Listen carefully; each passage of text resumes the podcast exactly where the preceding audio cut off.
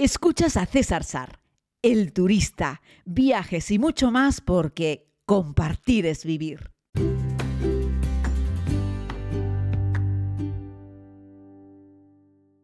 Comunidad, les doy la bienvenida a este tiempo de podcast diario de viajes eh, estoy una vez más en el aeropuerto internacional de Tenerife Norte. Digo internacional porque desde aquí salen algunos vuelos al extranjero y le dieron categoría de internacional y le cambiaron el nombre. Lo llamaron Aeropuerto Internacional de La Laguna para hacerle un poquito más de publicidad al lugar en el que se encuentra. Y bueno, la verdad es que hasta hace un ratito tenía un poco de como hoy, Dios mío, porque se había metido una niebla terrible. Ya saben ustedes que este aeropuerto cuando se mete la niebla eh, muchos aviones no aterrizan. Pero si los vuelos interinsulares estaban tomando tierra, yo pensé que el vuelo de Air que estaba esperando también y afortunadamente está aquí. De hecho estoy con los amigos de la comunidad en la cafetería observando como veo ahí la cola del Air Europa y en principio está previsto que el vuelo salga a su hora. Así es que bueno, eh, todo en orden porque tenemos una conexión muy corta en el aeropuerto de Madrid para luego volar a Nueva York. Ah, sí, sí, claro, que hoy es el día en el que nos vamos a New York. Y por lo tanto, pues eh, es un día importante. De hecho, me dicen que ya están empezando a embarcar. Así es que nada, yo creo que voy a coger el ordenador directamente y me voy a mover eh, con todos ustedes para acercarme un poquito a la, a la puerta de embarque. y bueno, ya les digo que los amigos de Europa nos pusieron una conexión, porque nos la buscaron ellas, ellos, no nosotros, nos pusieron una conexión para mi gusto un poco corta. Es decir, en Madrid tenemos solamente eh, un poco menos de dos horas los que venimos desde Tenerife, que somos siete personas.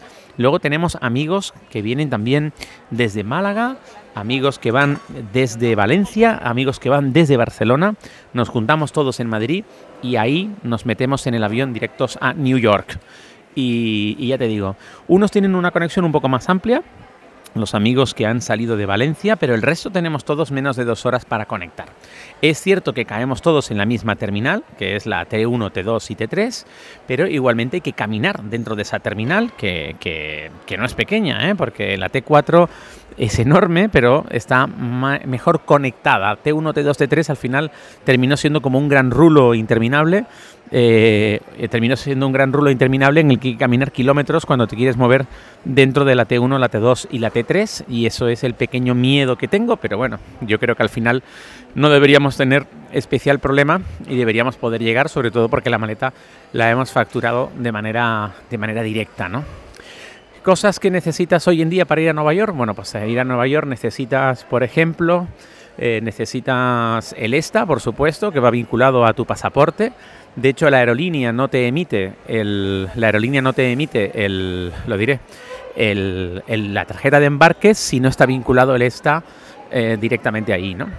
Eh, y además te lo pone porque nos pasó con una, una, de las parejas que está de viaje ahora con nosotros, que comienza el viaje, que pusieron mal el ESTA, es decir, pusieron mal los números del pasaporte a la hora de pedir el ESTA, por lo tanto no lo tuvieron y por lo tanto la aerolínea eh, sabía que el ESTA no estaba eh, validado y por lo tanto no emitía las tarjetas de embarque. Lo digo para que se hagan una idea ustedes un poco de, cómo funciona esto, que el control que hay hoy en día, telemático, eh, y, tuvieron que volver a hacer el ESTA unas horas antes, es decir, tuvieron que hacer el ESTA concretamente el viernes de la semana pasada.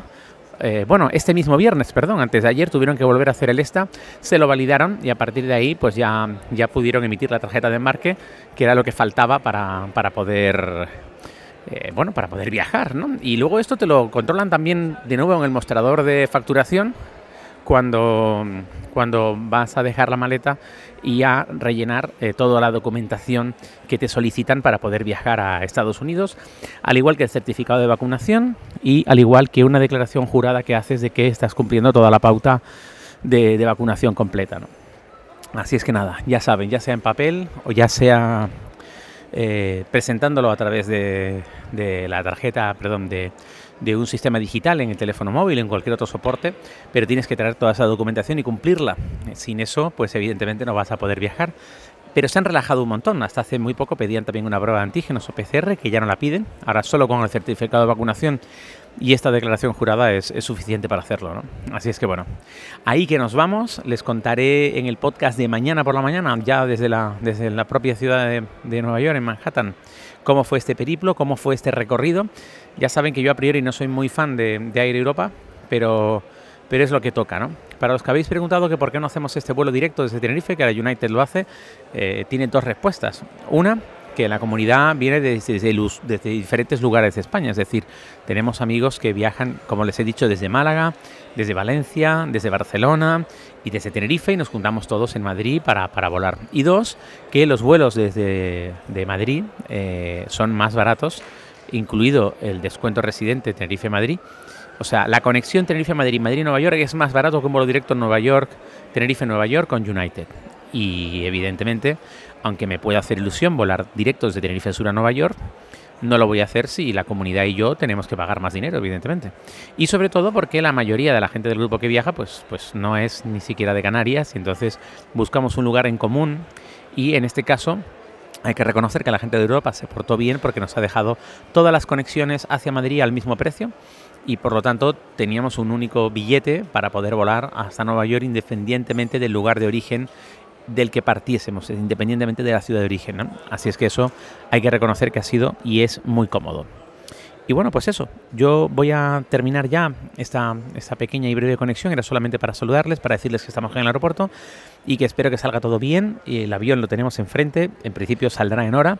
Están cargando pues eh, bodega, vemos aquí, no solo equipaje de pasajeros, están metiendo un montón de carga. Ya sabéis que muchas veces el porcentaje de rentabilidad de un avión no se miden los tickets de avión que venden, sino en la capacidad de carga que tengan y lo eficientes que sean. Eh, de hecho, hay aerolíneas como por ejemplo Ryanair, que no sé si los conté el otro día, que vuelan sin carga. O sea, Ryanair solamente mete las maletas de los pasajeros, eh, pero no mete carga para garantizar que los vuelos sean más ágiles y puedan salir en hora, porque a veces el proveedor de la carga es el que tarda en cargarla y eso puede provocar un retraso en el vuelo y ellos necesitan ir siempre al minuto, al minuto, al minuto. De hecho, Ryanair es una de esas aerolíneas que cuando todavía los pasajeros no han bajado del avión ya tienen la fila de las personas que van a embarcar preparadas, ¿no? Eh, y por eso muchas veces cuando vuelas con Ryanair, por ejemplo, o con otras low cost, con EasyJet, etcétera, estás esperando en el finger para entrar en un lateral y te encuentras con los pasajeros que todavía están saliendo, saliendo del avión, ¿no? Así es que bueno, básicamente eh, estoy viendo a través del cristal en el aeropuerto de Tenerife Norte cómo están metiendo un montón de carga en cajas de cartón y les quedan todavía tres carros enteros por cargarlo más un montón de bultos. Este es el típico vuelo de conexión a como hacemos nosotros a Nueva York, pero vi un montón de familias que iban a volar a Cuba, por ejemplo. Caer Europa también vuela a Cuba y entonces tenían un montón de fardos eh, porque en ese caso Muchas veces la franquicia de equipaje son dos maletas de 23, no solo una maleta de 23, que también lo hacía, eh, eh, lo hace también Cubana de Aviación. Te, metes siempre una franquicia de dos maletas, no de una, de 23 kilos, ya incluida en el ticket, porque entienden que al final la gente siempre quiere llevar cosas para allá para bueno pues para, para, ayudar sobre todo a las familias etcétera y entonces dan facilidades al respecto para, para que la gente lo, lo pueda hacer ¿no?